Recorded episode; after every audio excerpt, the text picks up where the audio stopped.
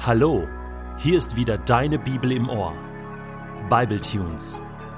Jeden Tag Momente mit der Bibel und mit dem ewigen Gott.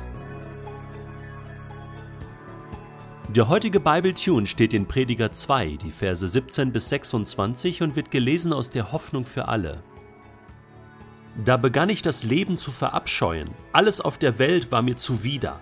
Denn es ist so sinnlos, als wollte man den Wind einfangen. Auch mein Besitz, für den ich mich mein Leben lang abgemüht hatte, war mir verleidet, denn ich begriff, dass ich einmal alles meinem Nachfolger hinterlassen muss.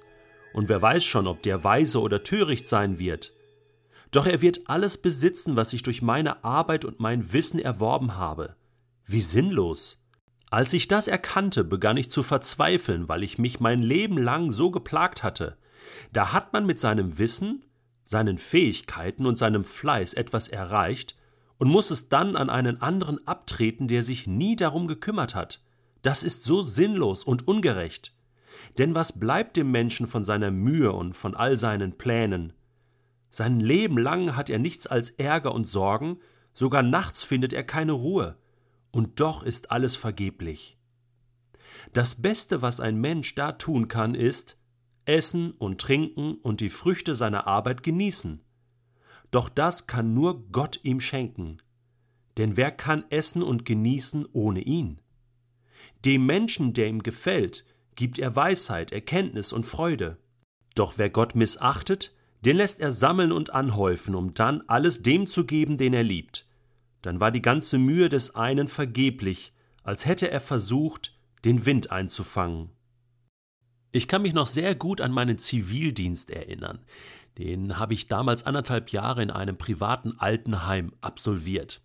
Und da habe ich tolle Sachen erlebt mit alten Menschen. Ich habe die richtig lieb gewonnen. Habe sogar mal überlegt, da irgendwie eine Fortbildung zu machen. Ich habe ja vorher Werkzeugmacher gelernt gehabt und ich war es irgendwie leid, mit so einer toten Materie wie Stahl und Eisen umzugehen. Ich wollte lieber was mit Menschen machen. Nun, ich bin kein Altenpfleger geworden. Ich bin jemand geworden, der den Umgang mit der Bibel pflegt und das mache ich wirklich sehr, sehr gerne. Aber was ich damals so gelernt habe und die Erfahrungen, die ich sammeln konnte, das war sehr wertvoll. Ich habe auch schreckliche Dinge erlebt. Ich habe erlebt, wie alte Menschen, die ja krank waren, pflegebedürftig waren, vielleicht ein bisschen dement, die wurden einfach abgeschoben von ihren Angehörigen und die hast du auch kaum gesehen, außer mal zum Geburtstag oder zwischendurch mal so tauchen die auf, also wirklich ganz schrecklich und ich sag mal so, also dieses Altenheim ist dann wirklich zu einem Zuhause geworden für diese alten Menschen. Wir als Pfleger waren dann die Brüder und die Schwestern und die ja, Familie für diese Menschen. Naja, als es dann dem Sterben zuging, da tauchten dann die Angehörigen wieder auf. Denn es ging vielleicht darum, was zu erben, ja, und noch irgendwie was mitzunehmen oder irgendwie plagte sie dann das schlechte Gewissen. Und ist das nicht schrecklich? Ich meine, jetzt auch für diese alten Menschen. Ja, sie haben sich ihr ganzes Leben lang abgeplagt und abgemüht, ja, kann mich auch an Sätze meiner eigenen Oma erinnern. Ne? Ich habe alles gegeben, ich habe mir so wirklich den, den Allerwertesten aufgerissen, ja, für, für meine Familie, meine Ehemänner, meine, meine Enkel, Urenkel. Ja, und was bleibt mir jetzt? Was bleibt mir jetzt? Es hat mich eigentlich aufgefressen, das ganze Leben hat mich aufgefressen. Und da ist mir das so bewusst geworden, auch was der Prediger hier schreibt. Diese Sinnlosigkeit. Herr, du gibst alles dein ganzes Leben lang und zum Schluss kommen deine Kinder nur und wollen dein Erbe. Ja, was soll da Bill Gates sagen, ne? Der Multimilliardär. Ich habe gehört, dass er den Großteil seines Geldes in eine Stiftung gesteckt hat und dass seine eigenen Kinder nur einen Bruchteil von dem bekommen, was er da aufgebaut hat. Er hat es schlau gemacht. Gesagt, hey, ihr müsst euer eigenes Leben leben und nicht einfach das verprassen oder weiter bearbeiten können, was ich aufgebaut habe. Das Geld ist für etwas anderes da.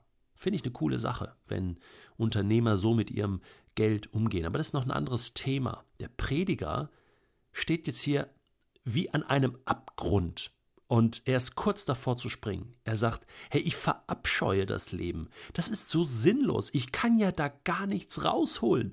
Selbst wenn ich alles hätte, mir jeden Wunsch erfüllen könnte, wenn ich der weiseste Mensch auf Erden wäre, wenn ich der intelligenteste wäre, wenn ich Millionen von Büchern schreiben könnte, Nobelpreise abräumen könnte, wenn ich alles das hätte. Mit dem Tod ist alles aus, ich nehme nichts mit, andere profitieren vielleicht viel mehr davon als ich selbst. Vielleicht sterbe ich ja als verkanntes Genie, so wie Van Gogh, ja, der sich dann zum Schluss das Leben nimmt, hat immer nur von der Kohle seines Bruders gelebt, hat ja eigentlich keinen Cent mit seinen Bildern verdient und heute hängt er in jedem Wohnzimmer. Ein verkanntes Genie. Und dass so jemand dann sagt, hey, das ist doch abscheulich. Das ist doch sowas von vergeblich. Das ist doch, dann kann ich den ganzen Tag rumlaufen und irgendwie äh, äh, nach, versuchen, den Wind einzufangen. Ja, das ist ja das Thema. Es ist genauso witzlos. Und jetzt steht der Prediger da am Abgrund seines Lebens. Nichts als Ärger und Sorgen. Nachts kann ich nicht schlafen, ja. Das ist doch Wahnsinn. Da kannst du dir nur die Kugel geben. Und ich finde, was der Prediger da jetzt über zwei Kapitel aufgebaut hat an Spannung, das ist so genial. Das beschreibt das menschliche Leben in seiner Existenz und in seiner tiefsten Substanz. Und dann kommt er auf den Punkt. In Vers 24. Es brodelte schon. Und ich, ich selbst habe es kaum ausgehalten, ganz ehrlich. Ich denke immer so, ja Mensch, ist das wirklich so sinnlos? Was, was, was schlägst du uns vor, Prediger? Und dann sagt er, hey, das Beste, was du tun kannst, ist essen, trinken, die Früchte deiner Arbeit selbst genießen, aber das kann nur Gott dir schenken. Hä? Was ist das? Also, er sagt quasi, genieße dein Leben.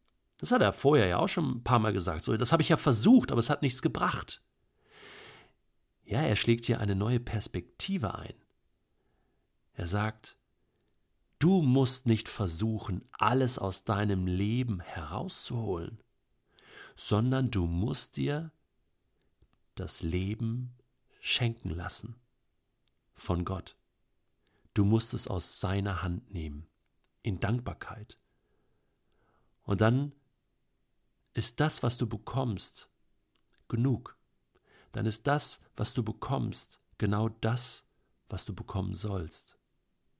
Ich weiß, das klingt jetzt oberflächlich und wie so ein Deckel drauf auf so auf so einer ganz langen philosophischen, tiefen Diskussion. Aber hier stößt der Prediger ein Tor auf und sagt, jetzt wollen wir mal das Leben nicht nur aus der rein menschlichen Perspektive sehen, sondern als ein Geschenk aus der Hand Gottes.